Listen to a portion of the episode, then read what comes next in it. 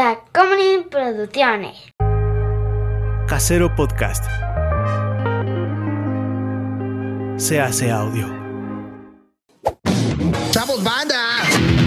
Hola, gente de internet, ¿cómo están? Mi nombre es Juan José Cobarros y conmigo siempre está Chava. Y esto es Cine y Alcohol.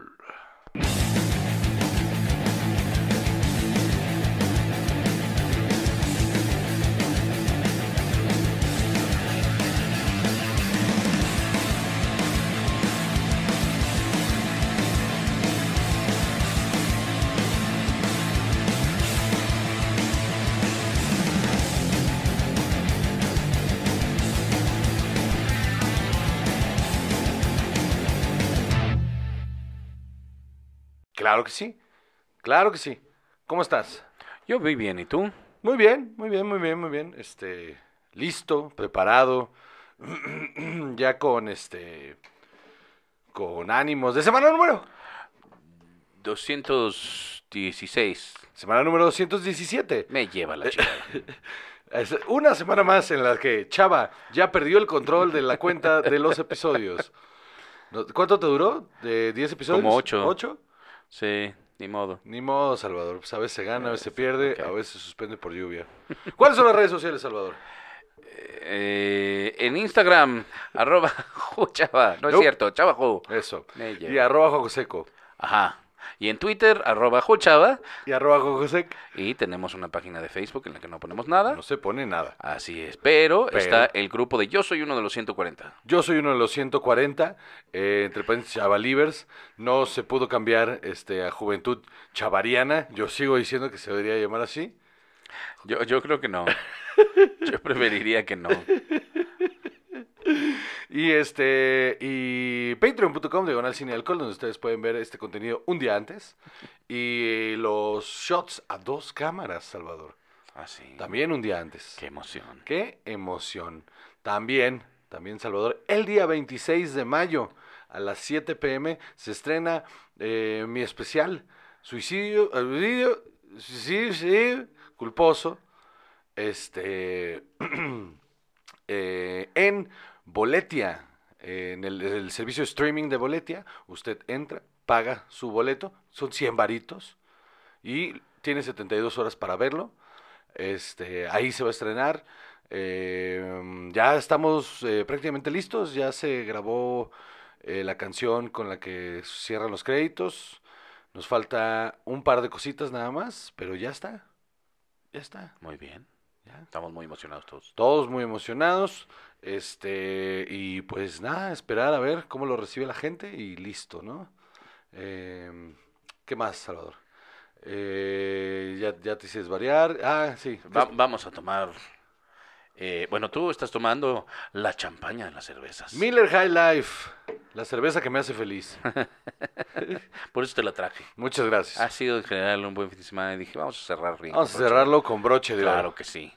Y yo estoy tomando te- eh, una limonada. ¿Te ibas Jack a decir? Daniels, eh, Tennessee Honey, Liquor, limonada. Es una porquería y me encanta. Sí, sí, es una porquería y sí, sí te encanta. Eh, no, no, no hay nada en esta lata que me haga feliz. Porque ni siquiera sabe Jack normal y eso no me gusta. No, no, no, no, porque además creo que ni tiene, tiene muy poco. Ah, bueno, sí tiene. Jack Daniels Tennessee Honey, eh, un poquito debe de tener. Más espíritu neutro. O sea, si tiene 5% de alcohol y le tuvieron que poner espíritu neutro. Eh, Quiere decir que nomás tiene un, una rebaba, un... Ajá, exacto, para poder decir que tiene. Sí, claro. Sí, un soplido de... Agarraron a alguien que se emborracha con Jack Daniels, honey, muy específico. A que, Es, so- es una peda bien específica. a que le ¿eh? soplara a las latas para decir que tenía. Fíjate que últimamente le he encontrado un nuevo gusto al bourbon. A mí me gusta mucho el bourbon. A mí A mí- antes no tanto, pero le estoy agarrando como... A mí gusto. siempre me ha gustado el Wild Turkey, me encanta. Eh, este, mm, el, ay, el que viene con el sellito rojo también es el, ¿El el- Jim Beam? sí, el Jim Beam, ese me gusta. O- Y el, el otro, el de la botella como más rusticona, el Bullet también me gusta mucho. Hay un Fireball. El Fireball no me gusta nada. Este... Porque ese aparte traes, es que no me gusta cuando traen sabores. Ajá. Y ese sabe a chiclets canela, de, ¿no? Ajá, al, al chiclets de canela, literal sabe exactamente igual. A mí tampoco me gusta para E- nada. Ese sabe espantoso, pero Los, este, eh, el bourbon siempre me ha gustado mucho. Me parece un, un eh, muy, eh, ya de por sí que sea dulce, Ajá. es, no es normal que me gusten a mí las bebidas dulces, pero ese en particular no es dulce porque tenga ahí adiciones, sino es por, por donde se, se guarda, ¿no? O sea, que es en barricas de maple, ¿no? Y eso, eso lo hace interesante. Pero muy bien, entonces, venga, vamos a hablar de este, cosas. Muchas cosas. Muchas cosas. Yo por eso ahorita no, ya iba a empezar a platicar de otra cosa y que no sé qué. No, sí, hay que levantar los views. ¿Qué Así te es. pareció el live de.? No, es cierto, ya. No, ya, eso ya. ya. Ya, ¿para qué? No, ¿y, para qué? Aparte, Exacto. ¿no? Entonces, Qué dale. necesidad. Entonces, vamos a empezar con... ¿Qué vas a hacer? Te estoy viendo con cara de maldad. No, estaba pensando en prender un cigarro. Mm, Te lo prometo. está bien. Te estaba viendo con cara de maldad. Güey, o sea, es la cara que ya traigo, ¿eh? Eso sí es cierto. Eso sí es cierto. Bueno, total. The Flash.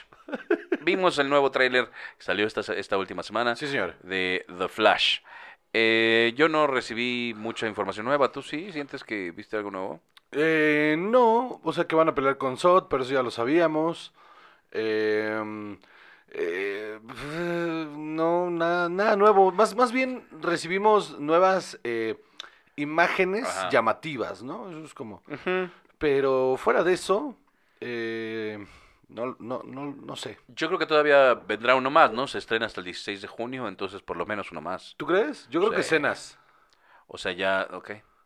Sí, yo creo que ya escenas y algún este eh, spot de televisión y ya. Eh, te iba a preguntar, ¿cuál va a ser el papel del Batman de Ben Affleck en esta película? Eh, pues es que no sé, porque mm, en el, en, en el cómic, en Flashpoint, Ajá. eh, pues es una especie de, vaya, el que sería el Batman de Ben Affleck, es como una especie de mentor para Flash, ¿no? Ajá. Y cuando rompe el tiempo y el espacio, el, el asunto es que al, al, al futuro, al, bien, al presente alterno que llega, eh, eh, Batman es este es el Michael Keaton. No, no, no. O sea, vaya, en el cómic. Ah, ya te Ajá, en el cómic es el, es el, es el papá, es este. No es Bruce, es, es Thomas Wayne. Así me decir John Wayne y después dije, no, no. No, yo no. creo que Tom Wayne. John Wayne no. Yo creo que John Wayne hubiera sido un gran Batman. Yo también creo, yo también lo creo. Este, pero no, eh, es Thomas Wayne, es Batman, Ajá. y el Joker es este Martha Wayne. Ajá. Eh, porque en esa, en esa línea del tiempo al que matan es a Bruce. Ok. Eh, y se desquicia Marta y, el, y, y Thomas se vuelve un eh, Batman. Y ella, el guasón. Ajá. Eh, y es una línea del tiempo mucho más compleja que esta, este, en la que hay, hay una guerra entre Temisquera y, y este mm, y Atlantis. Ok. Una guerra que está devastando al mundo. Y Superman, cuando llega eh, a la Tierra, cuando llega pues, el bebé, lo toman, lo secuestran. Entonces lleva años en una, si no es que décadas, en, una, en un cuarto con pura luz roja para que no tenga fuerzas, todo flaco, todo desnutrido. ¿Quién lo secuestra? Em, si no me equivoco, no me acuerdo mucho, ya hace mucho que lo leí. Es este, mm, eh, pues, los Luthor, hermano. Ok. ¿No? Para pronto. Siempre y, han sido así. Ah, y no se entonces, puede confiar en un Luthor. cuando lo, cuando lo liberan, cuando lo liberan, pues eh, ahí se arma el cagadero, ¿no? Aquí lo que veo es que, pues, hay que arreglar ciertas cosas, ¿no? Porque hubiera estado bueno que contaran esa historia al Chile. Sí, suena muy bien. Pero lo que hicieron aquí fue pues para menos dinero, menos espedos, menos, ¿no? Que rearreglar la, la línea del tiempo vas- va- es, es su objetivo principal, ¿no? Entonces aquí, para no, no meternos en pedos con Henry Cavill, Henry Cavill, perdón, este, pues es, es esta Tara. ¿no? ¿No? Eh, es la que supongo que tiene esa misma historia, de que llega... Tara se llama, pensé que era Cara. Kara, tienes toda la razón, Kara. Ah. Eh, eh, llega aquí y seguro es la misma historia de que la tenía encerrada y se libera y bla, bla, bla. Ojalá y sea por ahí. Eh, y yo creo que este Batman cumple las funciones de- del Thomas Wayne de- del cómic, que es este ya roto, ya cansado, ya sin, ya, ya se quitó el traje, ya no está, eh, ya no quiere, ya no quiere ser parte de esto y pues supongo que Barry lo busca para, para que le ayude, ¿no? Que supongo que, ajá, en la primera, en la primera parte de la película, Vamos a ver a ese Batman. no, vamos a ver el Batman de Ben Affleck. Ajá. Y cómo le está, cómo le ayuda para que hacer ese puente, para que cuando caiga en el otro mundo diga, es que tengo que ir a buscar a Batman, y resulta que es el de Michael Ok. Keaton, ¿no? ok. Yo creo que va por ahí ese pedo. Y aquí en lugar de una guerra en Temesquira, eh, en Temisquera, eh, Sod volvió. ah, pues no es que volvió, Bueno, más más bien, llega el momento. de Sod, ajá, ajá. Justo. Que eso está, de todas las cosas, eh, eso está bueno. Ajá. Eso está chido. Pero pues a ver, güey. A ver, a Claro, ver. porque son hechos que ya habías visto y quieres eh, saber qué pasaría si Superman Ajá. no estuviera, ¿no? ¿Qué vamos a hacer ahora que está esta otra persona? Que le hablaron a Michael, este, ¿cómo se llama? El actor del que hace Sod, Michael. Eh, Shannon. Michael Shannon le hablaron y le dijeron, oye, que necesitamos que regreses a hacer tu papel. Y que el güey les contestó, pero decían que, o sea, se murió, ¿no? O sea, sí vieron el final de la primera, ¿no? O sea, o sea, le rompe el cuello Superman. Yo creo que es bastante definitivo, ¿no? Dice, no, no, no, porque es un viaje en el tiempo y que no sé qué. Ah, ok, bueno, pues si ustedes creen que funciona, jalo. Ok, pues sí. Eh, Sí, la neta. Pero sabes qué, que bueno, al menos que cuestione, ¿no? Así de, oigan, es que yo, yo, ¿Cómo yo por me qué, acuerdo no? de algo. Michael Shannon es un actorazo, entonces, ah, por ahí es, y, y la neta su Sod no es malo, o sea, a mí- eh, A mí me molesta su peinado, pero es otra cosa. bueno, pues, es una decisión artística medio rara, estoy de acuerdo. Ajá. Pero, o sea, el personaje estu- estuvo bien construido y funciona muy bien para esa película, para la de Man of Steel. Ajá. Y la conclusión de la devastación. O sea, oye, que había muchas cosas que explorar a partir de esa película a futuro que no se lograron después. Pero era muy interesante esta cosa de. Es un poder imparable, ¿no? O sea, cómo. cómo as- lo, que, lo que estaba haciendo sí, ahí Zack Snyder era como decir. Miren lo minúsculos que somos nosotros al lado Claro. de esto, ¿no? O sea, plantar la semilla de que a Bruce Wayne le diera miedo para que, para que cuando llegara el Batman v Superman eso, eso fuera un fundamento importante en la película. Desgraciadamente, pues este nada se llevó a buen puerto, ¿no? No. Em, y Yo no le tengo ningún amor a realmente ninguna de estas películas de son DC. muy frías, güey. Son o sea, muy ninguna frías. de ellas me, me hace pensar así, ah, no, ah, qué bien me la pasé, o, o me gusta, o la recuerdo con gusto. O sea, vaya, no te voy a decir todas las de Marvel me gustan, pero la mayoría, hay, hay, hay muchas que digo, estas sí me gusta verlas a veces, ¿no? Me- digo, ah, tengo ganas de nada más valer madres aquí, y puedo poner Endgame, puedo poner Ragnarok, puedo poner varias de ellas, y, y de estas ninguna se me antoja así nomás. Creo que la única que vimos con con mejores ojos fue el, el Snyder, o sea, la la mm, Justice League de Snyder. Sí, Pero no fue, o sea, no era como de. eh, me urge verla, sino era más morbo y curiosidad. Ajá, no, no, no, y, y dijimos, bueno, está mejor y Sí todo, y sí cambia, y qué chingón, qué bueno. Pero ninguna de ellas diría yo, ah, esta tengo ganas de volver. Nunca se me ocurre, voy a volver a verlas. No, me he topado varias veces otra vez la de la de Justice League de del corte de Zack Snyder y he estado así de, ¿sí le voy a dar play? ¿Estoy dispuesto a pasar aquí cinco horas? No sé, mano, no sé si quiero. Y me sigo. Ajá, exacto. Pues ojalá que esto empiece a cambiar. Pues ahora que James Gunn nos traiga... Que James Gunn, sí, y aparte esto es importante para el universo que va a plantear James Gunn, porque esta es, esta es la película que reestructura todo. Entonces aquí nos van a resolver un montón de dudas de qué es lo que va a pasar y que el último anuncio que hizo James Gunn eh, ya anunció el, el, el Corp, ahora sí, ya. Ese ya tiene Greenlight, ya se está produciendo la serie de, de Lantern Corps. Ay, muy bien. Y él está Ojalá eso esté bueno. Ya terminó el guion de Superman Legacy, Ajá. que él va a dirigir. Este, que creo que está, creo, creo, creo que está basada en Superman All Star, que es un cómic muy chingón. Este, es una novela gráfica muy chingona de, de Grant Morris. Em, y Lela, esa te va a gustar. ¿Esa sí me va a gustar? Te va a gustar mucho. Superman All Star. Ujú. Ok. La neta está muy bien hecha. La intentaré. Y creo que por ahí va eso. Eh, entonces, este, a ver, a ver qué tal. O sea, es un mundo sin Superman. Eh, eh, eh, yo, yo estoy dudoso entre. Bueno, esa es la idea que dice él. Pero yo creo que se basó en, en, en All Star. Pero me da, me da que se basó en la serie de Superman de los 90, donde la- después de la muerte de Superman fue eh, The Rise of Superman, que fue eh, Superboy, este, em, Steel, em, un Superman que era como de plasma, una, este, un Superman eh, cyborg, había como un, un montón. Toda esta cuestión de universos alternos. No, no, no, no. Todos esos fueron, o sea, salen en el momento en el que Superman muere y diferentes, eh, em- tanto LexCorp como eh, el gobierno empiezan a crear Ah. eh, diferentes sustitutos para Superman. Oh. Y, se vuelve, y se vuelve un cagadero. O sea, en, en ese momento esta cara es pareja del ex Luthor.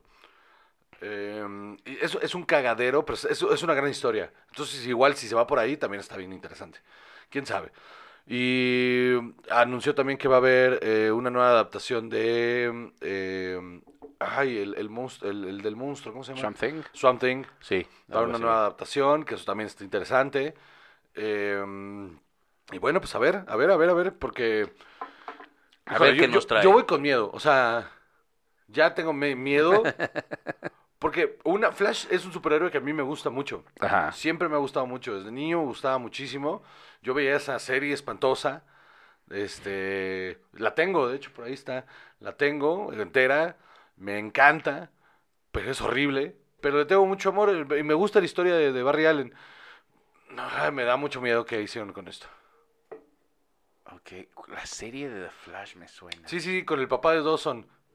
Con el papá de... Sí, sí, sí. Sí, yo creo que sí. Yo también me la aventé completa. Sí, sí, es que, que el, el- ¿Cómo se llama el personaje? Uno de los enemigos, el actor es Mark Hamill, eh, que es una especie de guas. Bueno, lo hizo como. ¿Pero hubo también una película? ¿O el, el- el piloto de esta la hicieron una película? Una cosa Lo que pasa es que tres episodios, porque Ajá. solo duró una temporada, tres arcos los pegaron como películas. Entonces hay tres películas, pero en realidad son tres arcos dentro de Ah, la entonces serie. yo creo que eso es lo que vi. Ajá. porque Pero- y eso es lo mejor, ¿eh? tío mío la tenía, tenía una de estas películas en Laserdisc. Esas tres, esos tres arcos son las mejores historias de esa, de esa serie. Qué bruto que viejos estamos. Yo las tenía en VHS y ahora las tengo en DVD. Caray. Aparte me los encontré así en un rack así abandonado. ¿Sabes qué? Te voy 50 a varos. decir algo. ¿Sabes qué nunca tuve, que siempre tuve ganas, no sé por qué razón? Un minidisc. Siempre quise un reproductor de minidisc y nunca tuve uno. Yo en algún momento lo no pensé. sé para qué mierda lo Ajá, quiero, pero Yo en algún momento pensé, dije, oye, ese es el siguiente paso Ajá. evolutivo. Claro que lo quiero. No pasó nada con eso. nada, no fue nada, ¿no? Nada, no fue nada. Es Duró espantoso. bien poco. Sí, porque luego, luego entró la parte de las copias digitales, mano. Ajá. Y eso cambió el mundo. Eso sí cambió el mundo. Sí, bueno. Bueno, entonces. Ok, nos seguimos con otra cosa que nadie pidió, pero que en una de esas está chida. Eh, ah, bueno, perdón. Eh, The Flash se estrena el 16 de junio. Ajá. Ya estamos listos. Ya estamos preparados. Luego. En chinga. Vamos a ir en chinga al cine. ¿Qué tal? Absolutamente. Eh, muy bien. Eh, primero de septiembre de este año también se estrena de Antoine Foucault, de la brillante mente de Antoine Foucault. The No sé, si lo, no sé si lo 3. dijiste con este eh, con sarcasmo de por medio, pero a mí sí me parece que es un buen director. O sea, es chido, pero no sé si es brillante. No, yo tampoco lo considero Ah. brillante, pero yo creo que es buen director. Ah, o sea, pues Training Day es chida. Eh, a ver, déjame ver como director. Sí tiene un chingo de cosas, pero... Hijo, mano. no Otra sé. vez, no digo que sea extraordinario, solo digo que es bueno. Ajá. Antoine Foucault eh, hizo las dos anteriores de Equalizer también, ¿no? Sí, sí. Pate, pero es que también hizo King Arthur, güey. Bueno, pues también nos equivocamos a veces. Tears of the Sun es bien chida. Shooter, más o menos. Olympus Has Fallen, ok. Antoine Foucault es buen director. No es, no es el mejor, no es excelente, no es un genio, Pero hizo Infinite, güey. pero es un buen director, pero es un buen director comercial. Va, va, va, pues ojalá, ojalá tengas razón. Güey, pues. el trailer se ve impresionante. El tráiler de The Equalizer 3 se O ve sea, bien divertido. Yo al te, te lo juro cuando dijiste tres, te dije, ah, ya, ¿por qué? Déjenlo ir, ya. y vi el trailer y dije, ah, sí se ve bien perra, se ve bien chingona. Y sí tiene este rollo que debería tener un final, el final de una trilogía que es los stakes tan altísimos. Entonces está bueno. Absolutamente sí. Entonces tenemos a Denzel Washington con Dakota Fanning. Sí, que ya se ve grande. Los dos. Bueno, él, él, o sea, pero ella que tendrá 33, 32. Yo creo que 30 por ahí, man. A ver. O sea, sí, ya se ve, ya se ve, ya se ve treintona, ya se ve como una mujer adulta. Sí. Sí, pues sí. Dakota Fanning tiene, es de 1994, va para 30, o 29 años. Sí se ve bastante más grande. Se ve más grande. Sí, sí, sí. Creció chistoso. ¿no? O sea, Creció por partes, ¿no? Como que primero la cabeza. Hubo una temporada en la que se, en la que se veía rara, así como. como, como Piolín cuando es el Ajá, monstruo de exactamente. Sí, sí le están dando de comer bien a esta niña, sí se ve rara. Ah, a, a- yo, a mí me costó trabajo reconocerla en la de eh, Once Upon a Time in Hollywood. Justo por eso se- sentía yo así que parecía Se parece a Dakota Fanning. el como que la baño, pero no sé quién es esa fulana que está ahí. Este, así, más o menos. Eh, se ve bien divertida, putazos para todos lados. Eh, ¿qué, ¿Qué va uno a decir de estas películas? Denzel Nada más eso. Washington siendo muy Denzel Washington de acción. Porque tiene, tiene, ajá, tiene esta cosa como de el Denzel Washington de películas serias Ajá, y luego el Denzel Washington de Training Day que se volvió su personaje para siempre ajá. de todo lo que hace de Pero no, porque ese es así un más como vivaracho. man. Ajá, exacto. You wanna go to jail, you wanna go home, ¿no? E- es- está chido. Pero eh, este es diferente. Este A mí me gusta mucho su actuación aquí en de- Hombre mayor. O sea, en la primera, que, que es, que es la que más me gusta, eh, lo hace increíble. Ajá. Y el guion está brutal. O sea, sí es una gran película de Equalizer. Pero. Y pintaba para hacer cualquier porquería, ¿eh? Ajá, sí, sí, son bien divertidas. Yo justo anoche intenté, no, el otro día intenté ver, eh, intenté ver la segunda. Me quedé dormido, pero porque estaba cansado, me, no voy a por la a ver, me voy a poner a ver las dos de Equalizer. Y, y nos preparamos para ir en septiembre claro que sí. a ver la número 3. Eso. Yo estoy, fíjate que yo estoy muy a favor de estas historias de este viejo meado que putea gente, porque estos ya son un montón de señores mayores Es que sí. madreando gente. Es que sí. En el extremo bajo de, de la edad, que tampoco es tan bajo, porque solo parece, Keanu Reeves. O sea, ya John Wick ya no es un joven. No. Yo creo que la gente no, no mide bien lo, lo que está viendo, pero este no es un cuarentón agarrándose a putazos. No. Es, está a punto de pegarle a los 60, ¿no? Sí, Keanu Reeves. Sí. Este. Sí, viejos miedos agarrándose a putazos es la mejor definición del género. Absolutamente. eh, Tienes Mr. Nobody o Nobody, ¿cómo se llama? Sí, nobody. Nobody y tenemos incluso Jack Reacher, ya también Tom Cruise, Sí. absolutamente Ah, las de pisando Mi- esa raya Misión, bien Imposi- cabrón. Misión Imposible es viejo miado Claro que puteando sí. gente. Güey, creo, yo Corriendo creo que rápido. es Vie- viejo mucho más miedo. grande ahora Sí. que Jim Phelps en la primera, Sí, claro que sí. que John Boyd en la primera. Yo creo que anda por ahí. Sí. Sí, sí, es más grande que, que- Ahorita es más grande que, que- que lo que era John Boyd cuando sacó cuando salió la primera. Ajá, Que es güey. que el 95, Como- 94. yo creo que la primera es del como 95. Verga, güey. A ver, este, pero sí, o sea, ¿cuántas Lleva hay? Casi 30 años haciendo la- las películas de Misión Imposible. Ajá, y güey. deja tú las de Red y, to- y- y- y, este todo todo esta Ah, las de. ¿Cómo se llama? Las de, de este The Stallone. Expendables. Uf, The Expendables me mama, güey. Misión Imposible 1 es de, la primera es del 96. 96, Ajá. güey. John Boyd en el 96 tenía eh, casi tenía s- s- 58 años. Yo creo que este güey ya anda por ahí, ¿eh? Tenía 58 años porque es del 38. Entonces, si no me equivoco, estoy este estaba pega- en 58. Y Tom Cruise es del 62. Entonces, quiere decir que ahorita tiene 61 años. Wow. Te digo, güey, ya está. Y sigue así, ¿no? Es que tú ves a John Boyd y tú te imaginaba, imaginas a John Boyd corriendo por ni- el lado de un edificio. No mames, ni en la de. ¿Cómo se llama? En la que sale con este. Eh, Hey, I'm walking Ah, right. este, Midnight Cowboy. Midnight Cowboy. Ni ahí me lo imagino, güey, corriendo, brincando en un edificio, güey. Y ahí estaba Treintón. Ajá, güey. No, veinteañero, ahí estaba veinteañero. Imagínate. No, no, no hay, no hay manera, ¿eh? Entonces, eh, eh, en, un, en un lado tenemos Jack Reacher, Misión Imposible, Keanu. Pero el otro lado está eh, todavía Tulsa King, así tratando de hacer eh, este Stallone, haciéndose el interesante ahí. Pero aquí está Denzel Washington y ahorita vamos a hablar de otra igualita. De viejo miado De también. viejo miado agarrándose a putazos. qué, qué buena onda de este género. Me mama que existe el género viejo miado agarrándose a putazos. Ajá. Es brillante. Ajá, de- es que yo no quería agarrarme a putazos porque fíjate que ya estoy muy miado. si lo piensas pero me Jason trayendo. Statham es un viejo miado agarrándose a putazos. Absolutamente, sí, claro. Todos esos son ya viejos Las de. Fast and Furious, eh, evolucionaron. Pasaron de, de ser de carreras, Ajá, de carreras eh, este, ilegales, absolutamente. a viejos miados agarrándose a putazos. Exactamente. O sea, Paul Walker ya sería un viejo miado agarrándose a putazos. Exactamente. Qué horror. Vin Diesel es un viejo miado agarrándose a Sin putazos. duda alguna, te voy a decir cuántos años tiene. 50 y something debe tener. Ajá, ajá.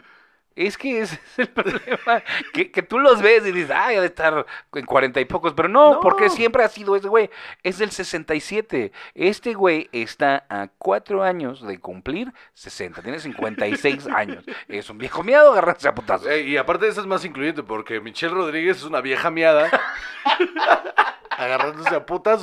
También tiene como 50 y something. Charlize Theron está a punto de llegar. También tiene 50 y tantos. Este, ah, pero estábamos hablando, ¿cómo se llama esta actriz? Eh, Ah, Brie Larson es la nueva generación. ah, no, no, no, no, pero la otra, la eh, Ah, es...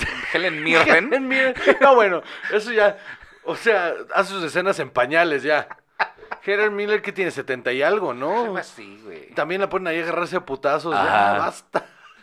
Exacto, viejos míos agarrándose a putados es el nuevo género. Me sorprende que sea tan exitoso porque ahí tienes las de Taken. O sea, ha habido muchas de estas. Liam Neeson pasó de ser un actor serio, un actor de teatro serio, a viejo miado rescatando gente. Porque ese es, ese es viejo miado rescatando gente. Exactamente. Qué chingón. Ahí está de Equalizer también, viejo miado rescatando gente. Sí, sí, sí. es- mm, ahí está el subgénero de acción, que son viejos miados agarrándose a putazos. Ahí está, eh, este, un, un supra viejo miado eh, que se agarra a putazos es Samuel Jackson. Samuel Jackson, claro que sí. O sea, También. de- no nomás en Marvel, sino que, ¿te acuerdas que hizo estas con Ryan Reynolds en... Ay, las de el guardaespaldas del asesino, Dios no sé qué qué son es- espantosas. Viejos miados. Con Salma Hayek, que también ya es vieja miada. con- Ajá. Y sabes qué, qué bueno, porque lo que eso te dice como viejo miado, Juan José, es todavía hay esperanzas. El jovencito ahí era Ryan Reynolds y Eh, ya, ya tiene 50 y algo, ¿no? O Está a punto de llegar. punto de los 50, yo creo. Sí. Pero, pero sí, todavía dice, todavía estás en edad de salir a agarrarte a putazos, Juan José. El ejemplo a seguir es este... eh, el de Nobody, este... eh, Sol Goodman. Sí. Él. Él, Sol Goodman, el muchacho. Bob Odenkirk. Gracias. Eh, Bob Odenkirk, eh, güey, pasó de ser un escritor de, de sketches de comedia a héroe de acción y luego casi se nos petatea, ¿no? De tanto pinche ejercicio casi se nos muere. Un cabrón que todo su vida estuvo atrás de una computadora. Exacto. Miren, una de esas te dan un papel de acción un día de estos Ojalá. y te nos vas, mano. Ay, que todo eso se cumpla, Salvador. Que todo sea consecuencia de lo mismo. Ay, Se fue bien. haciendo lo que le gustaba. Sí. Una película donde se agarraba a putazos acompañado de una mujer completamente no age appropriate. No, ajá, sí. Juan José Covarrubias en Mujer El viejo miado. Y ahí yo de cincuenta y tantos, todo blanco ahí, el- agarrándome a putazos. Ajá. Y de repente agarro a una chavita de 22 y le digo algo súper inapropiado. Ay, sí. Es el sueño, Ese Salvador. es el sueño, que el Es el- espíritu neutro te cumpla todos Ay, tus por deseos. favor. Eh, Este especial es el que nos va a llevar Hasta allá. hasta allá, Salvador. Este es el principio Este de es ese el- camino. Este es el principio del fin. que este especial sea en lo que, que lo vea alguien en Hollywood y diga, ese viejo miado, si lo ponemos en forma, no mames, va Ah. a salvar al presidente. Así es, Qué chulada. absolutamente. Jimmy Fox también tiene como 60, ¿no? Hablando de... Este, ah, güey, o sea, Olympus Has Fallen todas. El concepto es que él ya está grande. Este Jared Butler también, sí, Jared agarrándose a potazos por todos lados. Ajá. Sí, sí, su concepto es que está a punto del retiro. O, o- ah, no, se retira, se retira, ¿no? Porque... Algo así, porque. Pero se retira porque siente que ya no da, porque lo que le pasó al hijo, del, a la esposa del Ajá. presidente, entonces decide retirar. Tiene 1800 o años sientan. también. Ajá. No me acuerdo, sí, lo pero. sientan, le dicen, ya estás, ya estás de pero lo siguen trayendo. Y dice, yo puedo todavía. Porque todos aparte, cuando hace su papel de viejo ruco, tiene que hacer la voz más rasposa y grave. Entonces, Así voy a ser yo en mi película. ¿Qué quieren que rescate al presidente? Maldita sea, lo haré. Te quiero ver ahí colgado de la esta bandera en el zócalo. ¿no? Ándale. Agarrante a madrazos con alguien. Me aviento un helicóptero a la bandera del Zócalo y me agarro y... shhh. Exacto. Y ya caes caminando así, Exactamente. en, el zócalo, en la plancha del zócalo. Exactamente. Lo voy a escribir. porque Yo absolutamente quiero ver esa escena. Vengo a rescatar a Marcelo. Marcelo va a ser el siguiente presidente. Entonces, A ver, pasamos a otra cosa de viejo miado agarrándose a madrazos. Eh, si gana Claudia nos vamos de aquí, ¿eh? Híjole, mano. Este, Entonces, no politicemos. 25 de mayo viene una serie para Netflix. Yo creo que la gente va a estar, no va a poder ver tu especial, va a estar muy ocupada viendo esto. eh, porque es que. a Yo hora- no voy a ver mi especial por estar viendo esto. Absolutamente. Fubar. ¿Queréis una fiesta ya? Se va a cancelar. No, ¿para qué? No. ¿Quién va a venir? Nadie. Pues sí. Eh, Fubar. Ocho episodios, una serie de Arnold Schwarzenegger con la Mónica Bárbaro, que es la chica que sale en Top Gun Maverick. Que dice que es su hija, pero podría ser su nieta. Absolutamente. Ah, no. Y además le están haciendo una fiesta de retiro y dicen, ah, sí, tus 65 años. ¿Cuál? 65 años que salió de la prepa, güey. O sea, ese güey es octogenario, güey. ¿De qué estás hablando, güey? Está buenísimo, sí, 65 años. What? 65 años ya no es una persona mayor. O sea, vaya, sí, pero no es una persona como eh, hace 40 años que dirías, no, es que ya. O sea, Ya, está el- ya este es el final. Ajá. Eh, Arnold Schwarzenegger nació el 30 de julio de 1947. Mm. Ajá. En es- Austria, en- mira, mira, do- o o sea, un año después, ¿no? De que es dos años después de que esa zona estaba hecha mierda, ahí nació. Así es. Mm. Imagínate, eh, está a, a nada de cumplir 80 años. Ese güey nació cuando Churchill estaba vivo. Ajá, no, no, no, no, no, no, es una cosa tremenda. 1947. Y, y, y, y su hija, eh, creo que tiene, esta Mónica Bárbaro debe tener como 27 años. Sí, sí. No me salen las cuentas, ¿eh? Por supuesto que no, por supuesto que no. Entonces los ponen a ellos dos. Resulta que él es un agente de la CIA que está por retirarse para disfrutar sus siguientes 30 años, según ellos, no sé cuáles, pero este... Porque además se le ve mucho más grande que 65. Pero mucho más. O sea, ya está hasta jorobado, güey. Ajá, sí, sí, sí, sí, sí, tiene arrugas encima de las arrugas. Sí, ya, ya, es de esos, ya es de esos viejos que se ven más chaparros, ¿no? Ajá. Entonces, resulta que su, que, que su hija, que es su adoración, eh, también está en la CIA, Y lo mandan a... a a- rescatarla. Ajá. Y hay toda una misión y entonces está explorando su relación con su hija y que dándose cuenta de que su hija en realidad ya es una mujer adulta con Ugh. sueños, ilusiones, deseos y la- necesidades. Es una mamá. Está bien pendejo el tráiler, güey. Es de las cosas más pendejas que he visto. El Comic Relief es, es esta comediante eh, que no me acuerdo cómo se llama, esta mujer de pelo chino, Ah, rubia, sí. que una no nunca me ha Fortune gustado. Fimester. Eh, eh, nunca me ha gustado y dos lo hace terrible. Lo hace espantoso. Se ve terrible. Todo está horrible. Cada instante de ese trailer. Ah, sale en un episodio. Spoilers, como sé. Ujú. Sale Jay Baruchel. Dios mío. Es Dios, es Dios mío, es, es lo correcto. Eso es. Tú sabes que tu producto está defectuoso cuando sale Jay Baruch En un episodio. en un episodio. Esto va a ser una porquería. Tremenda, tremenda porquería. Pero absolutamente me muero de Súper la de voy a ver. la voy a ver, de un- aparte, de un- de- en una sentada. Claro, claro. Voy a hacer corajes todo el tiempo. La noche en la que sale, porque si no, al día siguiente vamos a estar Sí, ocupados vamos a viendo estar con el especial. Pero Este- todos ustedes van a estar ocupados viendo el especial. Entonces, eh, y por último, otro tráiler, eh, Next Goal Wins, nueva película de Taika Waititi para 17 de noviembre de este año, sobre un entrenador, ah, sí. así es, de fútbol que lo mandan a Samoa, A al American Samoa, a dirigir el equipo La nacional, selección, ¿no? Ajá, sí. a la selección. Que de entrada se escucha la cosa más aburrida del mundo, Ajá. Pero el tren está divertidísimo. Y el humor de Taika Waititi está ahí por todos lados, entonces eso es algo positivo. Y, y está, de hecho, desde el tráiler, los, los de, del, del director que perdió el Oscar, Ajá. ¿no? Es- Eso está bueno. está La neta sí. Sale Michael Fassbender. Y... Haciendo comedia, eso está bueno. Ajá, ajá, a mí también me llamó mucho la atención. Elizabeth Moss y Taika Waititi, por supuesto. Sí. ¿Sabes que Elizabeth Moss es este ciencióloga? ¿Cómo crees? Sí, man. ¿Por qué? Es la ironía más grande que he visto. O sea, Después de ser... The Handmaid's Tale, Híjole, mano. ajá, que sea cienciólogo es como... mm, Ay, Dios mío. ¿Tú crees que tengamos a alguien que nos escuche que sea cienciólogo? Sí, sí, eh, chinga tu madre. Sí, y también, este... Explícanos, ¿qué diablos? No, es que no, no, es que no. Yo quiero, quiero saber cómo empatas vivir, o sea, con una vida normal con, con esa religión tan extraña. Híjole, el dinero, ¿no? Pues yo esperaría que al menos. Bueno.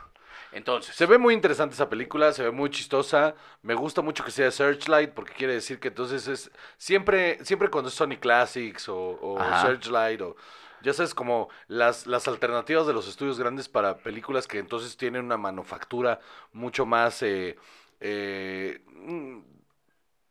quiero decir em, cuidada. más artesanal. Ajá, eso. Entonces eso está interesante. Se me antoja mucho. Entonces, pues bueno, vean el tráiler, se ve bien divertido Sí. y pues nos faltan ocho meses para que venga. Sí. Luego, Luego. rápido te voy a contar. ¿Por qué no hace falta que veas Air en el cine? Este, O sea, yo ya estaba enterado que no necesitaba verla en el cine. Sí la quiero ver, sí la quiero ver, pero no la quiero ver en el cine. está padre. La verdad, la fui a ver, está, Ben está Affleck, es- divertida. ben, Ben Affleck, ah, eh, de unos años para acá, es uno de mis directores favoritos. ¿Viste Ford vs. Ferrari? Sí. Es la misma película. Ok, Y esta es un poquito menos emocionante. ok. Pero, pero, Y es sobre este zapato. así es. Más o menos. Es este. que no puedo voltear. Es Eh, el, sí, es el, el, el Jordan 1. Pues así. Y tomó la decisión de no mostrar a Michael Jordan. Mm, que me parece muy inteligente. Ajá. Porque aparte lo dice en una entrevista, que no quién, quién iba a actuar de Michael Jordan y que en el momento en el que lo presentáramos te iba a sacar. Y estoy de acuerdo con eso, pero fíjate que por otro lado, la manera en la que lo maneja no es tan sutil ni tan inteligente y entonces distrae, porque todo el tiempo parece que están a punto de Ya. mostrártelo. Ok, ¿No? Todo el tiempo es así de porque estamos construyendo hacia que lo vas a ver. Por otro lado, ¿Qué tal Viola Davis como la podrías mamá? haber este rejuvenecido a Michael Jordan, ¿no? Toda esa tecnología para hacer todas estas Tal vez no tenía todo el dinero para hacerlo. No se ve como una película. no se ve como una película que tenga un chingo de barro. No, y no se le siente, pero vaya. Pues tal vez priorizaron el dinero en otras cosas. Eh, Viola Davis, excelente. Pero Simplemente en pagarle sueldos a Viola Davis. la- esta película es como un Oscar bait que no va a llegar a tantas cosas Ok. porque faltan miles de años para los siguientes Oscars. Y solo está bien, está padre, vela. En cuanto salga en streaming, vela, porque sí vale la pena eso. ¿Sí sabes que le escogió Michael Jordan? ¿Cómo que la escogió? O sea, cuando se sentó con, con ah, Ben Affleck cu- habló con... Sí, claro. y le, le preguntó así de ¿quién quieres que sea tu mamá? Y dijo "Vi- Viola Davis. Y lo hace excelente, absolutamente sí. Pero tampoco es un papel ni tan complicado, ni tan... eh. Ha hecho cosas mucho más complejas, ¿no? Ajá, yo por ejemplo creo que de lo último que le hemos visto, la de Woman King está muchísimo mejor. Pero, bueno. Para mí, la de... eh, ay, ¿Cómo se llama? Big Mama. ¿Cómo se Ma llama? Rainey's Black Bottom. Ah, Ese es, ese es uno de sus papeles más cabrones. Por supuesto. Entonces, esta... por- sí, Viola Davis y está cabrón. Pero no me impresiona demasiado, ¿eh? Ok. O sea, solo está chida, está bien la película. Eh, está Chris Tucker, también vino a Se trabajar. supone que lo hizo bien, ¿no? O sea, lo suficientemente bien. la gente está diciendo en, los medios especializados que... eh, yo creo que lo que dicen de que es un trabajo eh, sorprendente es que tal vez nunca esperaron que ese güey fuera buen actor, ¿no? O sea, Pues, bueno, o sea, no, no lo es. ok. O sea, está eh, X. O sea, sí lo hace bien, pero tampoco el papel es demasiado. Eh, Matt Damon, bien. Matt Damon. Ben Affleck, bien. Todo está bien. Ok. Nada es excelente. No es extraordinaria. Nada. O sea, no es, no es Argo. No. No es este... eh, ¿Cómo se llamaba la otra? Eh, The Town. The Town. A mí The Town no, me parece que es la mejor película de Ben Affleck. No, no, no. Está, está bien, solo bien. Y, y vale la pena, sí. No sé si valga el boleto. Ok, ¿Vale la pena el tiempo? Sin duda. ok. ¿Está chida? Sí. ¿Te La- emocionas con algunas cosas? Sí. La veré cuando salga en HBO Max. Nada más. Y otra cosa que también... eh, Para esa época ya será Max. Ah, exacto, ya también estamos a punto de con esa. Eh, Bo is Afraid, La fui a ver. Ah, güey, no he tenido tiempo de ir a sentarme tres horas al cine. Esta te va a hacer feliz a ti. Yo es, es- es que estoy seguro que sí, güey. Pero Es, es compleja, ¿no? está bien diferente. En todos lados, eh, el, el comentario está por la... Eso es lo que más me llamó la atención. Ajá. Está tan polarizada la, la, la crítica que eso dije, es que la tengo que ver. O sea, porque ah, los que la aman dicen que es otra cosa y que es un pedazo de película eh, diferente, alternativo, con, eh, con una propuesta propia y una, y un, y una, una em, construcción única. Que es una película que, que, que, se- que- que si no le estás poniendo atención, no te enteras de nada. Nada. Y si le estás poniendo atención, sales con un chingo de dudas. Ajá. Y los que la odian, la odian justo por eso. Fíjate que aquí eh, a mí lo que me dio la impresión es que eh, David Lynch tuvo un bebé con, con Sigmund Freud Ajá. eh, y ese bebé se sentó a jugar con Ch- ChatGPT y le dijo, vamos a escribir una película. Y esto salió. Y así nació Ari Aster. Ajá, ¿no? bueno, se metió primero un ácido y luego metió esto, ajá, y salió Ari Aster y luego dirigió esta película. Eso, eso. O sea, es, es un- un- una cosa bien rara que te cuesta trabajo entender desde el principio qué tanto te está contando una historia, qué tanto está sucediendo dentro de la cabeza del personaje. Eso está eh, interesante. Sí, pero en realidad es más mm, desorientante que interesante Ok, en, en muchas de las, de las ocasiones. ok. Y, Y que Joaquín Phoenix está cabrón, ¿no? O sea, está- tampoco, fíjate, ¿No? e- es así, ¿no? Eh, De todas las cosas que he escuchado de que está muy interesante la narrativa, está diferente y va. Que si es un guilt trip durísimo y que eh, toda estas, esta relación extraña que uno puede tener con una madre o que los- las, las madres judías o así, de, de esto del manejo de la culpa, Ajá. sí. Todo eso está ahí y está muy bien y sí, o sea, está chido como está manejado. Como Ari Aster es judío, ah, que la verdad. Pero Joaquín Phoenix, yo siento que este es un papel en el que lo hace bien, pero tampoco es tan extraordinario, solo tiene la misma cara todo el tiempo. La misma cara de sufrimiento y de no entiendo y de qué pasa, y ay, me duele y Como, como en The Master. soy inseguro y ajá, Como en The Master que todo el tiempo tiene esa cara como no estoy Ajá. entendiendo nada. ajá. Y, entonces llega un punto en el que dices, no, lo que pasa es que es un papel intenso, pero no es demasiado tampoco, no es Ok. súper complejo. Hay muchos otros personajes, incluso dentro de la misma historia, que están más interesantes. Nathan Lane, Amy, Amy no sé, Amy Smart, Amy, ah, la que sale en The Office, que es con, este, Ah, eh, sí, se llama... Espera. No, no lo voy a lograr. Pero... ahorita te digo, este, pero sale Patty Lupone y lo hace muy bien. O sea, hay- Amy Ryan, eh, varios personajes muy, muy interesantes, pero Parker Posey cuesta mucho trabajo, te digo, de repente decir, eh, ¿esto qué? ¿No? ¿Qué de esto sí me tengo que quedar para seguir una historia y qué tanto nada más es como un, un viaje raro? Entonces me recordó mucho al Almuerzo Desnudo, a todo David Lynch, pero mejor. O sea, siento que siento que Ari Aster hace mejor a David Lynch que David Lynch. Ay, qué fuerte está eso, ¿eh? Ajá. Exacto. Porque aquí dices, esto está igual de raro y así, pero no sentí que era nada más por chingar Ajá. y por hacerse interesante. Siento que él tiene una intención. Eh, no Pues creo siempre, que todas ¿no? las O sea, veces. Ari Aster tiene esta cosa en la que cuando se compromete con un proyecto es... eh, no da medias tintas, se va de lleno Se va todo. se fue- y se fue completo con esta. Eh, yo creo que esta no va a ser de sus mejores, pero esta sí vale la pena que la vayas a ver al cine. Yo creo que a ti en particular te va a gustar. Ok, la voy a ver. Sí, ya esta, esta semana la voy a ver, porque la semana pasada fue de locos, pero esta semana... Pero sí que- hay como cuatro películas en el camino y lo que sí te digo es que el póster está bien pinche, mano. Sí, el póster es horrible.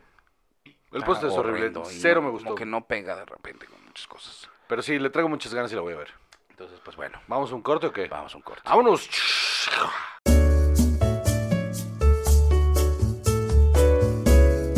Ahora sí, ya se armó. Ya llegó el especial Suicidio culposo de Juan José Covarrubias. ¿Quién? Pues yo.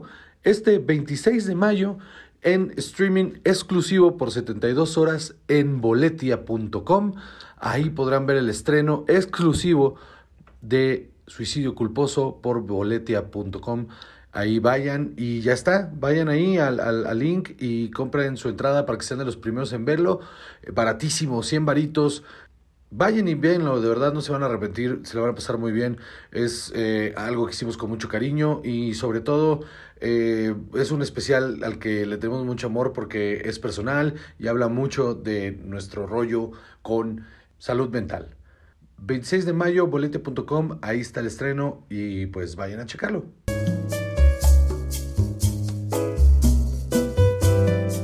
Ya se volvió, Salvador. Ya se regresó.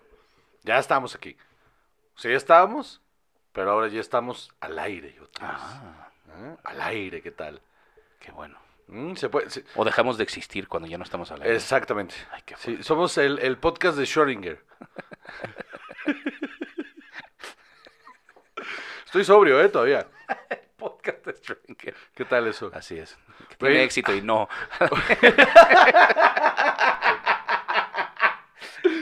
Sí, está verga. Está, va, me- lo compro.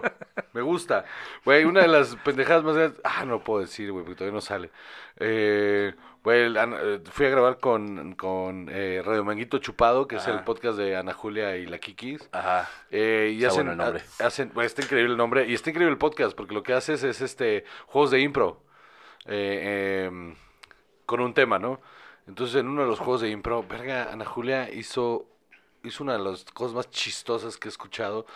No, podía, llevo días que lo sigo pensando eh, y no, no les puedo decir hasta que salga, pero verga es una, ahorita te cuento fuera del aire, verga es una de las cosas más chistosas que creo que estuvimos riéndonos de esos 10 minutos ahí en el programa. Eh, ya, y me acordé de ti porque ese chiste en particular a ti te va a hacer un, toda la gracia del mundo, güey. Qué cosa más chistosa, qué chistosas son las dos. ¿Y güey. cuándo sale este episodio? No lo sé todavía, pero yo supongo que no debe tardar mucho. Pero, güey, em, qué chistosas son las dos. O sea, siempre me han parecido muy graciosas, pero juntas, no mames, es- tiene una dinámica cabroncísima. Son muy, muy vergas. Y haciendo estos juegos de impro, que aparte soy terrible para hacer impro, y ponen el mood tan cómodo que nunca, nunca sentí, me sentí fuera de lugar. Entonces estuvo Ah, bien. qué. Sí, sí, sí, ahí cuando salga el episodio ahí les aviso para que lo vean. Muy bien. Oye, Dime. pues ¿qué crees? Fíjate que mientras te, de- tú desapareciste de la realidad, Sí, un ahorita que hicimos el corte, Sale la Matrix. eh, yo estuve investigando, ¿Qué? haciendo investigación en el éter. Internet, se dice internet. Ah, ya, ya entendí. Resulta, no- no, esto no lo sabía y ahorita me lo encontré. Bo is Afraid está basada en un cortometraje de Ari Aster Órale. que se llama Poe. Ok. Así es, entonces hay que buscarlo. Hay que ver el corto. Ajá. Eh, Esas cosas me gustan. ¿Qué cosas? Cuando un corto da para hacer algo más, o sea, por ejemplo, eh, lo de eh, Wilfred me mamó que saliera de un corto. O sea, de repente ciertas películas, la de eh, Cerdita, que era un corto también, uff, me maman esas cosas, güey. Aquí es, no.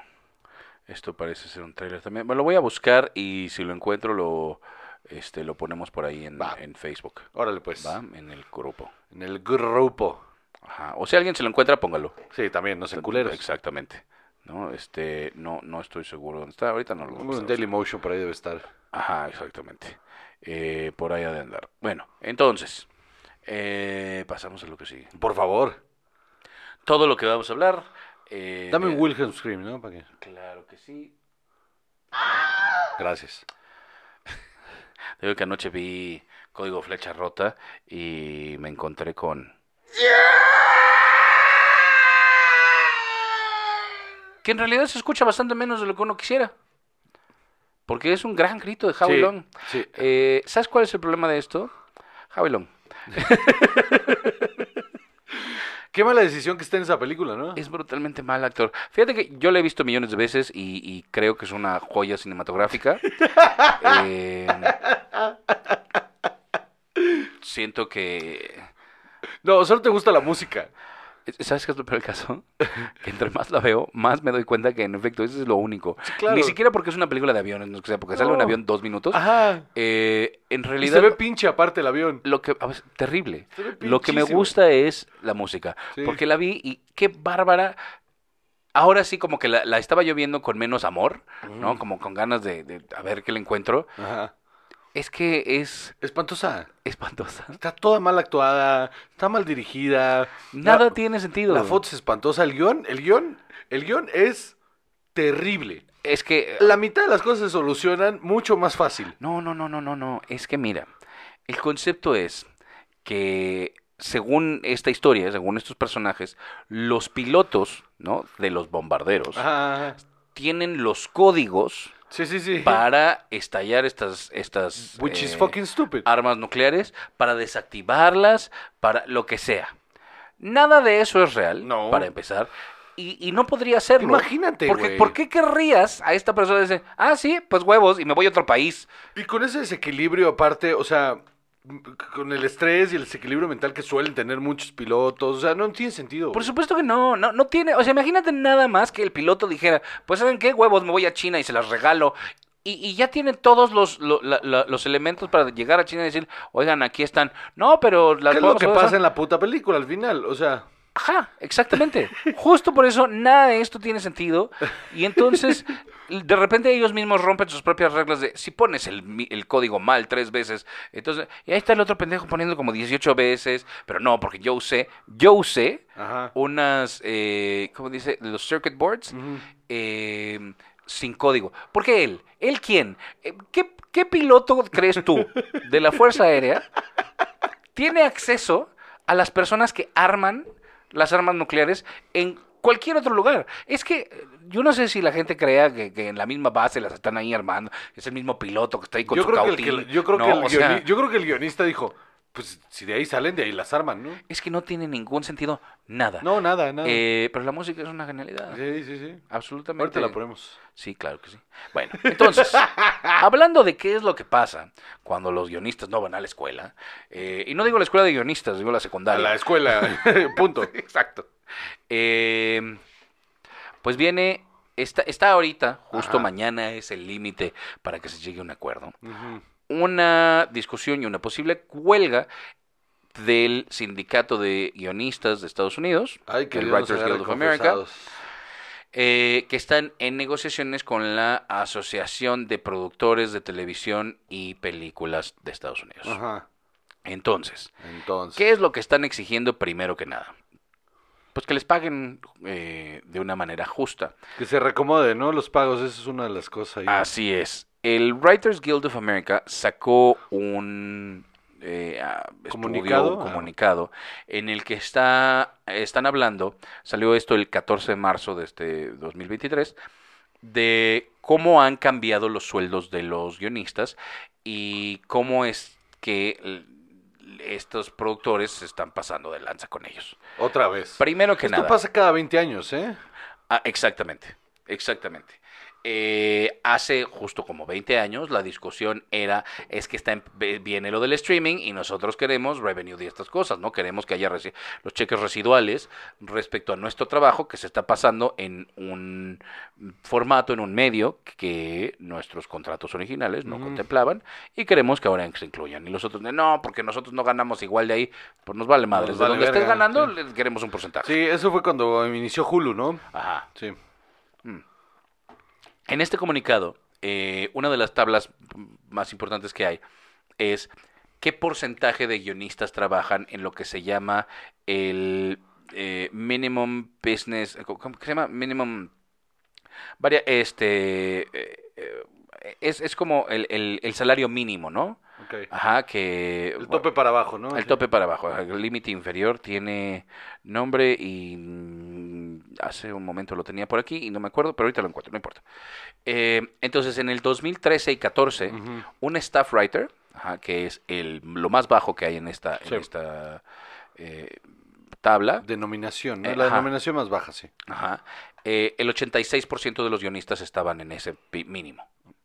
Que no es ningún, o sea, cuando dicen mínimo, no, no tenemos que pensar el salario mínimo aquí, que, No, o sea, son unas cantidades de dinero bastante Ajá. importantes, pero... para muchos de ellos, o sea, un guion eh, de estos está cotizado en 150 mil dólares. Ese es el MBA de, es, o sea, eh, eh, dependiendo de lo que estés haciendo, pero por ahí está. Ahora, hay que pensar también, a lo, para que no se vuelvan locos, que mm, para que un guionista agarre una... O sea, no es tan fácil agarrar como chambas de staff writer pegaditas, así, que todo el año estés chambeando, no es tan fácil. Entonces, estas cantidades de dinero, pues sacas una chamba y en lo que agarras la que sigue, pues vives con esa cantidad de dinero. O sea, no te tienes que administrar, no es como que te vuelves millonario Y, de y- y sigues otro. pensando, bueno, eso te da para vivir, pon tú dos años cómodamente. Pon tú que sí, pero también tienen que entender que los productos en los que ellos están trabajando están eh, produciendo decenas, centenas de millones de dólares.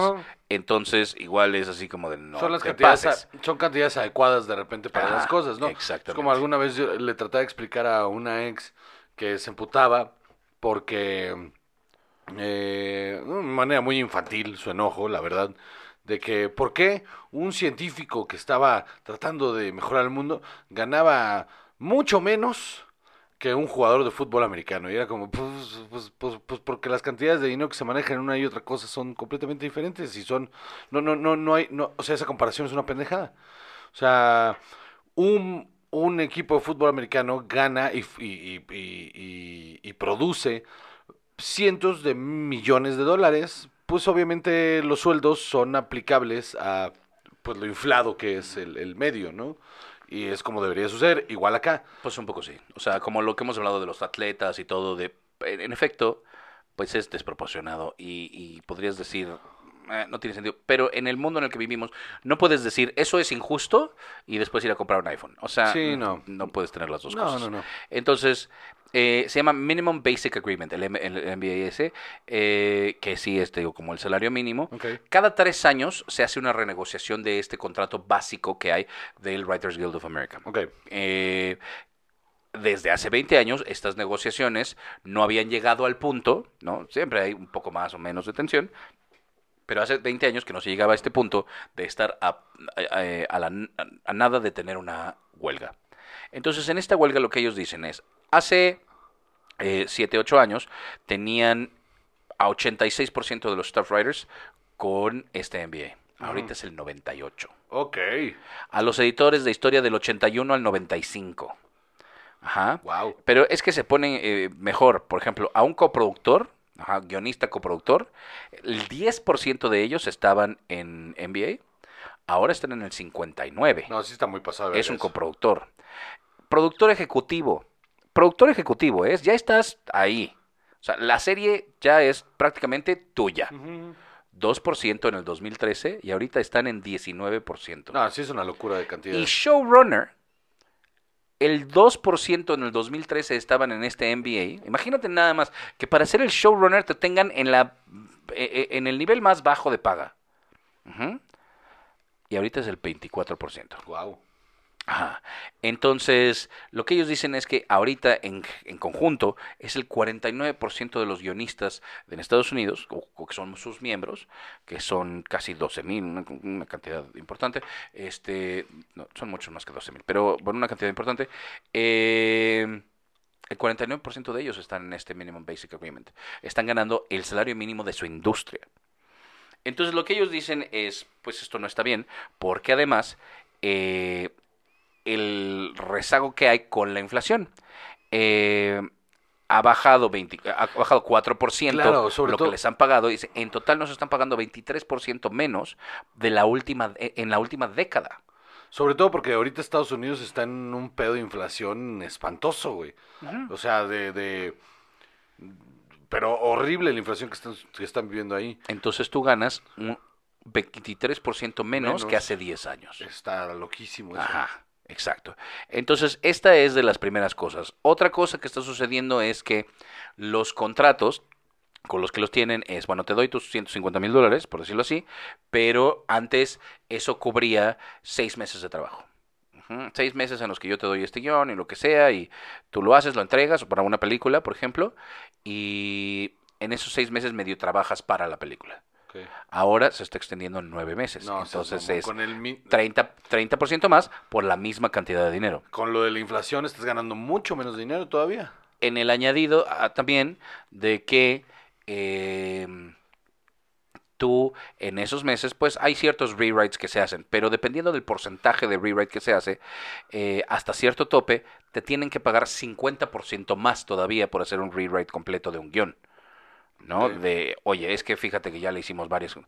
Y entonces lo que hacen es que no les pagan esos, esos rewrites y en esos seis meses te tienen amarradísimo. O sea, no es así de, ajustame esto, cámbiame esto, otro, así que es razonable. Es, reescríbete. reescríbete todo esto porque ahora queremos que el personaje sea no sé cuánto. Y ahora ya decidimos que este personaje no sé qué, y esto cámbiale. Y entonces ya no va a suceder en Alemania, tiene que suceder en China, entonces por lo tanto tiene que tener estas otras 100 cosas. Entonces esos rewrites antes eran 50% más. Ahora ya no. Y lo que hacen es que no te pagan. Te pagan la mitad como un adelanto. Y no te pagan la otra mitad. Y entonces, pues a la hora que te piden el rewrite, pues básicamente estás eh, como rehén. Te están extorsionando. Porque si no lo entregas, No pues te no te pagan. pago. ¿Qué No te pago la otra mitad. Ajá, güey. Entonces, eso está del carajo. Está cabrón. ¿Qué es lo que, eh, antes, antes de pasar al siguiente punto que, que nos va a abrir otro tema, qué es lo que preocupa de una huelga de guionistas? Lo que pasó la última vez, que los productos, tanto de televisión, sobre todo los de televisión fueron los que sufrieron más. La televisión paró y empezamos a tener unas porquerías, eh, porque empezaron a agarrar gente que no era el sindicato, eh, que no estaba lo suficientemente preparada como para hacer ese tipo de cosas, a terminar eh, temporadas, a, a sacar la, los mid-seasons. Y me acuerdo perfecto ese 2008, 2009. Vimos unas cosas espantosas, güey. La Claro. segunda temporada de Heroes a mí se me quedó clavada en el cerebro de lo mala que fue, güey. Pues sí. Y, y de ahí eh, Flashpoint iba para un lugar, se fue a la verga, eh, etcétera, etcétera, etcétera. O sea, la televisión sufrió ese, es, eso al grado que tardó muchos años en recuperar.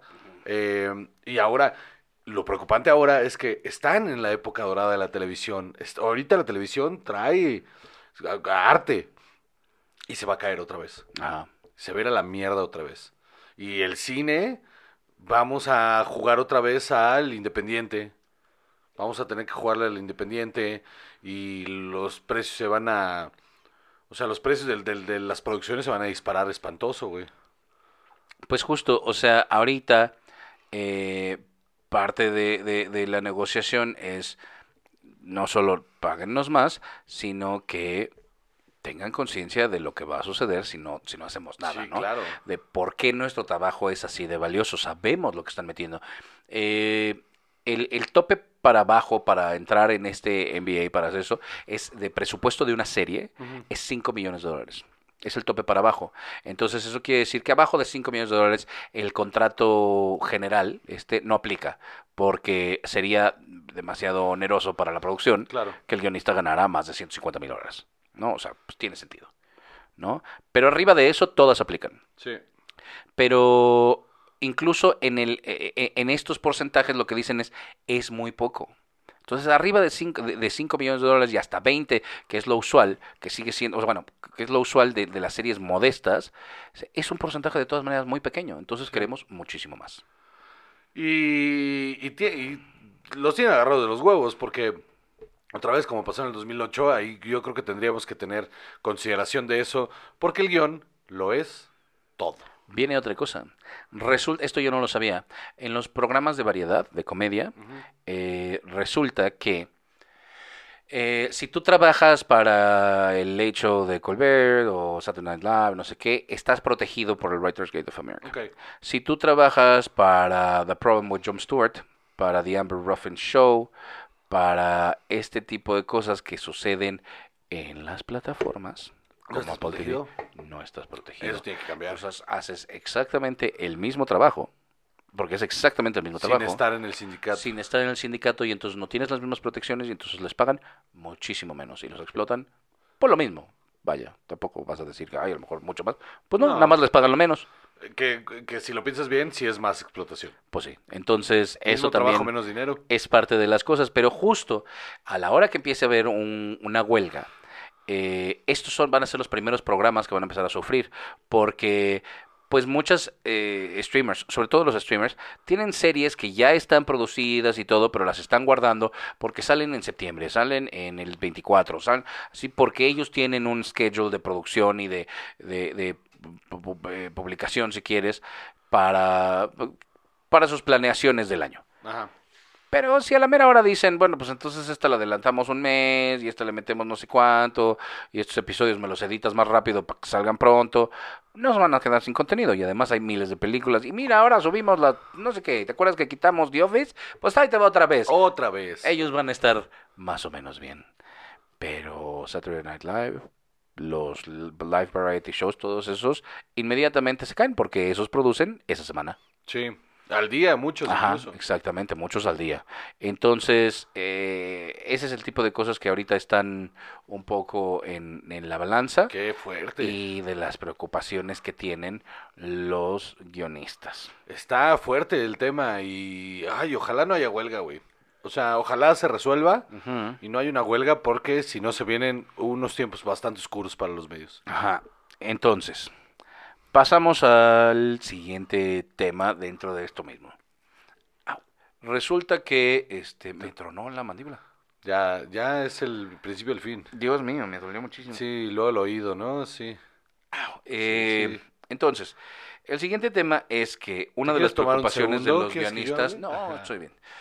Ah, eh, es que lo oí, me retumbó la Sí, cabeza. sí, sí, sí, es espantoso. Me Eh, pasa todo el tiempo. Uno de los preocupaciones de los guionistas es ¿qué vamos a hacer ahora que ya llegó? Llegó, llegó la inteligencia artificial. Te lo, te, te, te lo dije. Ya llegó. Entonces, ahora están diciendo de, a ver, ya habíamos hablado de que dijeron, bueno, bueno, sí se puede usar, pero el guionista, o más bien, el crédito de guion debe ser para quien hace los prompts de estas cosas. ¿No? Quien le pide a ChatGPT o a la inteligencia artificial que tú quieras, eh, escríbeme esto, Ujú. prepárame esto, hazme un outline o un plot o lo que quieras, un tratamiento. Ah, entonces al principio estaban así de, bueno, ok. Pero ahora lo que los tiene, o sea, ya, ya que lo estuvieron pensando mejor, es que hay un eh, pago diferente Ajá. si yo te digo, oye, tráeme una idea de Oye, serie. Sorullo. Y tráeme una idea de serie y tú me traes un tratamiento y traes una... eh, Un, un, Un one- arco y todo, que un, una un one ¿no? pager, una un Biblia. Pero ¿qué pasa si el productor se mete a ChatGPT? Le pide el... Así de, ah, yo quisiera una serie más o menos así, bla, bla, bla, bla, bla. Y lo va ajustando, ¿no? Y entonces como guionista ya te dan todo eso y entonces a ti te pagan por una adaptación. Entonces vas a hacer un trabajo muy similar, pero te están robando la posibilidad de hacer esa otra parte del trabajo. Sí. Porque entonces ya solo vas a cobrar por adaptaciones, ya no vas para, por, por- ya no vas a cobrar por las ideas originales. Qué fuerte, ¿no? Ajá. Hay muchísimas más implicaciones con todo esto. Eh, esto también va ligado a que dicen que están abusando en Hollywood de los mini rooms. Resulta que hemos hablado otras veces de cómo es un writer's room, ¿no? Entonces es el showrunner con una mesa de ocho escritores, o 10, o 15, o los que tú quieras, y se sientan a escribir la temporada completa y la van armando y todo, ¿ok? Y entonces, bueno, ya tenemos esta línea y a ti te toca este episodio y a ti otro. Va. Ahí vamos viendo. Resulta que ahora es, el sistema es que en el mid-season o antes de, lo que contratan es un mini room, que es el showrunner y dos o tres guionistas, y sacan el arco de toda la temporada. Y... Y entonces, como no están realmente escribiendo la serie, a esos no les pagan como si estuvieran creando la serie. Claro. A la hora que empieza la serie, pues ya a los guionistas que traes tampoco les pagas como si estuvieran construyendo toda la serie porque ya les hicieron esa parte. Claro. Entonces, eso del mini room lo que dicen es, sí entendemos por qué existe y todo bien, porque pues finalmente para otros guionistas esto es una entrada importante, ¿no? O sea, para, para un guionista nuevo está bien que lo incluyas en este Ujú. tipo de cosas, pero entonces lo que estás haciendo es a un staff writer normal pagarle mucho menos. Claro. Y pues entonces, justo el mini room más el- la inteligencia artificial, pues ya para qué tendrías un, esta- un, un, un, un, eh, room de 15 escritores. si tienes cuatro con inteligencia ¿Y artificial? qué están proponiendo para resolver eso? Pues lo que ellos están diciendo es que justo de lo que es el material literario haya un porcentaje que no pueda, que, tie- que tenga que ser hecho por un ser humano. Ok. Absolutamente. Y- ¿Cómo controlas por, por eso, un ser güey? humano agremiado. ¿Cómo controlas eso? específicamente. Ajá, está bien, cabrón. Porque por- por- como productor, ¿por qué mierda tengo que decir de dónde me vino la idea o cómo la trabajé? Eso, eso es justo. O sea, estás medio eh, pensando en la honestidad de las personas involucradas, ¿no? ¿No? O sea, eh, tenemos que todos, todos, sentarnos tantito a ver cómo está esto de la inteligencia artificial y entender qué tanto de nuestro trabajo, no solo los guionistas, sino todas las personas, porque ahorita vamos a llegar a todas las demás cosas que puede hacer, eh, como contadores, administradores, eh, escritores, a lo que te dediques. Tenemos que sentarnos a pensar qué tanto de nuestro trabajo podría ser una inteligencia artificial y qué tanto es que podría facilitarnos la vida. Claro. Yo ahorita tengo un trabajo donde me facilita la vida para A mí también. ciertas cosas. A mí también, yo ahorita estoy usando inteligencia artificial para, para, un traba, para varios trabajos en específico, en los que me facilita muchísimo un, a- otra, algo que haría en horas, me lo facilita en segundos. Ajá, y los sistemas y procesos que yo utilizo ahorita no están para eh, sustituirme a mí completo. Sí, no. Igual, Pero yo no te digo que en 10 años no estén, ¿eh? O sea, mm, híjole, mano. Pero igual creo que cuando llegan ese tipo de tecnologías que facilitan los procesos, lo que termina siendo, y eso es mero capitalismo, em, es que tú no, no desapareces como profesional de, de esa industria o de, ese, o de esa chamba, sino que más bien te vuelves, eh, tu trabajo muta a ser un supervisor. Pues igual, justo eh, otra de las temas con esto de la inteligencia artificial es que dicen, pon tú que mañana la inteligencia artificial no te va a escribir Everything Everywhere All at Once. No va a escribir Pulp Fiction. Pero, ¿de qué te escribe una temporada completa de NCIS? Te la escribe. Ah, sin pedos. Porque los procedurals todos son iguales. Sí. Y tú dices, ay, pero entonces se va a volver todo muy repetitivo. Es que nos quejamos, pero como, como, como, como público, como Ajá. espectadores, ay, nosotros todos mamones, ¿no? Está bien repetitivo. Pero yo vi CSI, y yo vi NCIS, Sí. y yo vi House, y yo vi Monk, y todos estos procedurals que son la misma Y cosa todos los episodios, sí. Me encantaban. A mí también. Y son un éxito total, y a la gente le fascina. Los sitcoms, mano. los sitcoms. Todos son repetitivos, to- incluso usan hasta los mismos chistes de repente. Claro. Y no solo eso. ¿Cuánto no me he quejado yo de esta mamada de las franquicias? Todo tiene que ser repetible. Sí. Entonces tú dices, oye, mira, de esta película de unos fulanos que hacen ca- car- eh, carreras callejeras en coches bien chingones, este, házmelo lo mismo, pero un poco más, con más explosiones y con más este, gente encuadrada y un poco más Tyrese. Ok, y entonces, este, con 20% más Tyrese, y favor, entonces no. eh, te sale dame, dame más Ludacris. Ajá, exacto. Oye, ¿y qué pasaría si a esta quinta canción le, le sumamos a Dwayne The Rock Johnson? Y es no sé qué. Y ahora esto. Y le vas pidiendo. Y en realidad no habría por qué no. O sea, seguir esa progresión. Porque todas son la misma pinche película. Sí. Eh, no hay nada interesante en nada de ellas. Y el maldito éxito que tienen es impresionante. Sí, ¿cuántas veces les van a llegar güeyes del pasado a querérselos chingar, no? O sea, el gato está aquí. Dios mío, No lo sé, pero sí, sí suena que hay un gato por aquí. Dios mío. Entonces, es eso. Nos encanta la repetición. Eh, Todo el Eh, mundo ve la misma cosa 100 veces. Pues es que da confort. Pues sí. ¿No? O sea, es, no es esa la queja que estamos teniendo ahora con Marvel, así de, bueno, es que ya no estamos teniendo nada nuevo. Ajá. ¿No? Entonces, Ya se siente la misma fórmula desgastada. ajá. Sí, está feo. Y, y aún así la gente la sigue yendo a ver. Sí. Y siguen teniendo éxito. Entonces, Es preocupante, ¿no? pues los guionistas dicen, no, bueno, o sea, nosotros podemos decir que esto nunca va a sustituirnos y a lo mejor nunca lo haga. Pero en las cosas que sí puede hacer, a la gente le gustan suficiente que, que un productor va a decir, pero si yo puedo seguir haciendo 10 temporadas de NCIS por el, la, décimo, el- la décima parte de lo que le pagaría a 25 guionistas, Ujú. ¿Por qué mierda no lo voy a hacer? Sí, eh, se vuelve preocupante en el sentido de la paranoia de, de- de que nos está alcanzando un- una... El destino. También. Y vola. Ok. Este. No, nos está alcanzando una tecnología que, como a grandes rasgos, no entendemos. Ajá.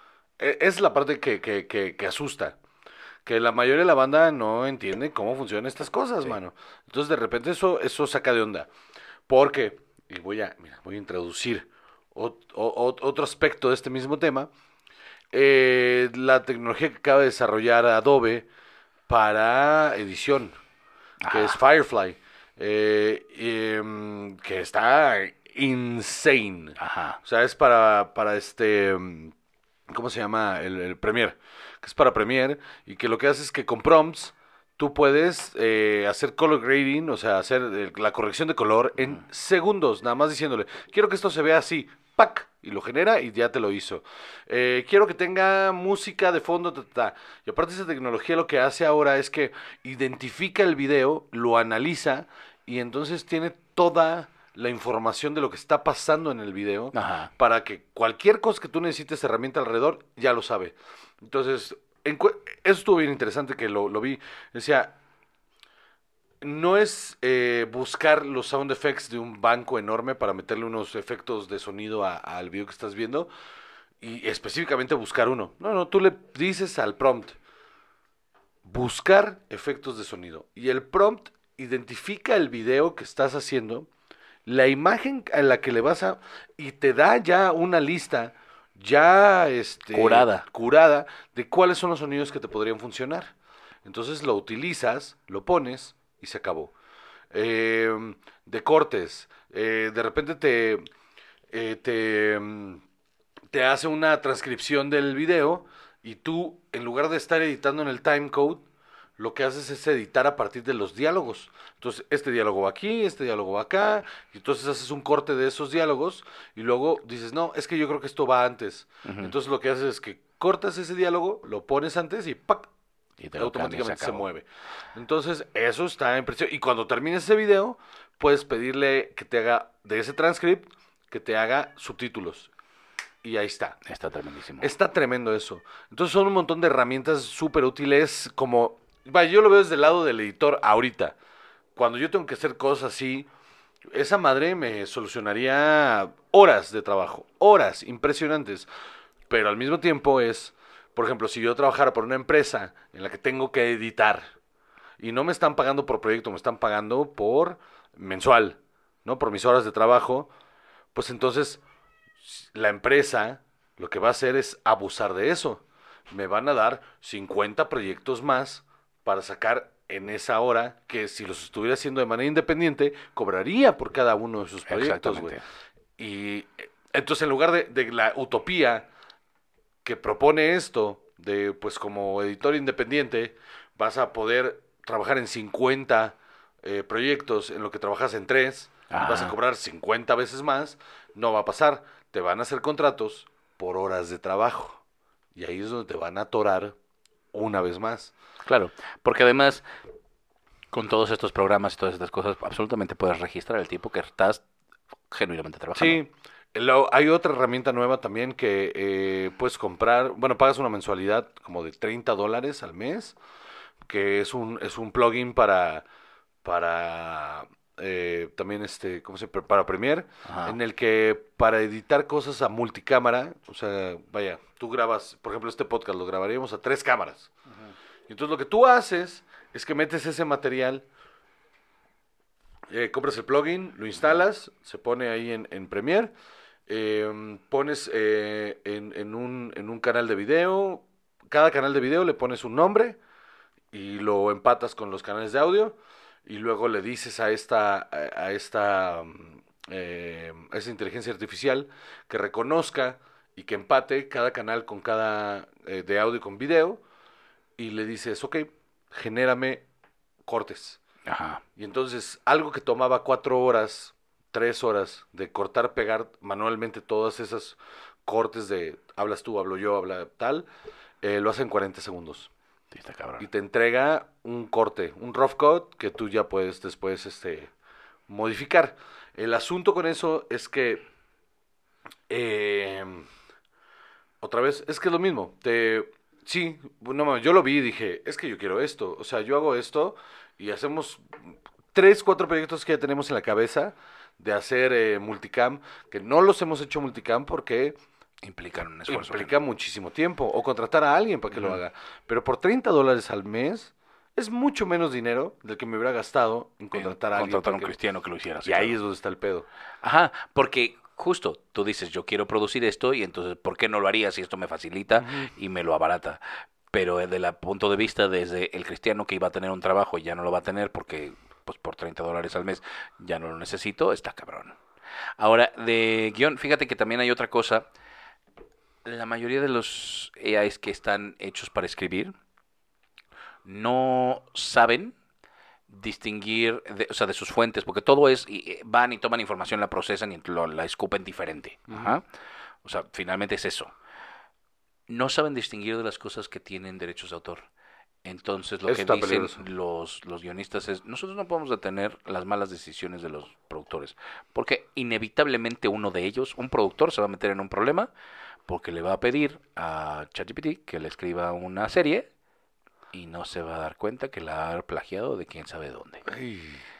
Pero sí podemos justo decir que si esto se tiene, se puede incluir al proceso de trabajo, bueno, pues sí tenemos que renegociar cómo nos van a pagar y cómo Claro. y quién, ¿no? Y además quién va a recibir residuales, porque también finalmente el software también tiene sus derechos. Su desarrollador. Ajá, y- entonces el que hizo el algoritmo tiene derechos so- residuales sobre la serie que se escribió con ChatGPT Pues o justo- no, pero Justo la, mano. la madre del hijo de Elon Musk le está entrando ese pedo pe- pero la música. Esa mujer es cantante y lo que está haciendo es que eh, ella está negociando con una empresa que se dedica a desarrollar una inteligencia artificial que crea música ajá. para que mm, hacer un contrato en el que ella cede los derechos de su voz para que pueda ser utilizada en esta en esta inteligencia artificial con, con el contrato de que si, si, si producen una canción y su voz está ahí y es inteligencia artificial, ella tiene que recibir la mitad, o sea, les da el derecho de, de producirla y, ex- y, y explotarla siempre y cuando ella reciba el 50% de esa, de esa canción. Entonces creo que por ahí tendría que ir este pedo. Está cabrón. Está cabrón. Se está poniendo bastante interesante este Está pedo. bien interesante, la verdad es que sí. Y, y llegaremos a buen término. O sea, porque... Vamos a encontrar un balance inevitablemente. Eh, ajá, porque así sucede la vida y el mundo. Vamos a encontrar un balance. Pero está bien interesante el camino y me mama estar viviendo esta época, la neta. A mí me mama cabrón esto de la inteligencia artificial. Está bien chido. Está loquísimo, está súper interesante y en lugar de... Yo pensé que me iba a empezar a dar como pánico, pero al contrario, me está dando como muchísima seguridad. Yo de que hay lo muchas estoy que usando en mi día a día, eh, cada vez le tengo menos miedo. Yo igual, cuando eh, lo- la primera vez que lo usé, dije, ay, a ver qué va a pasar aquí. Y cuando ya la, cuando, cuando le encontré un fin y un uso completamente específico a lo que estaba haciendo, se volvió ya una algo, eh, ya es mi herramienta de día a día para ese trabajo en específico.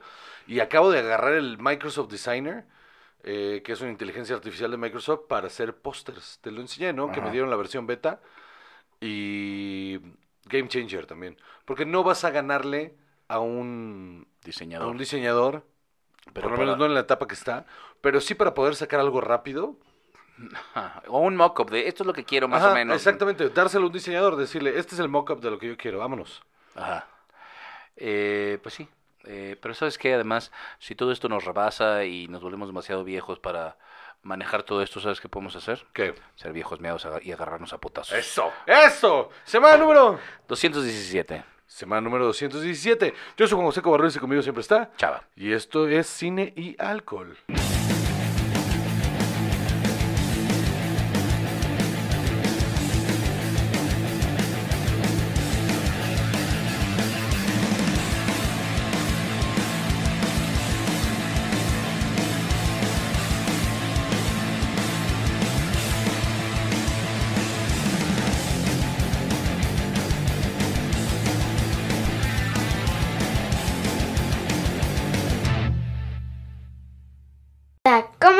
Producciones. Casero Podcast. Se hace audio. ¡Chavos, banda!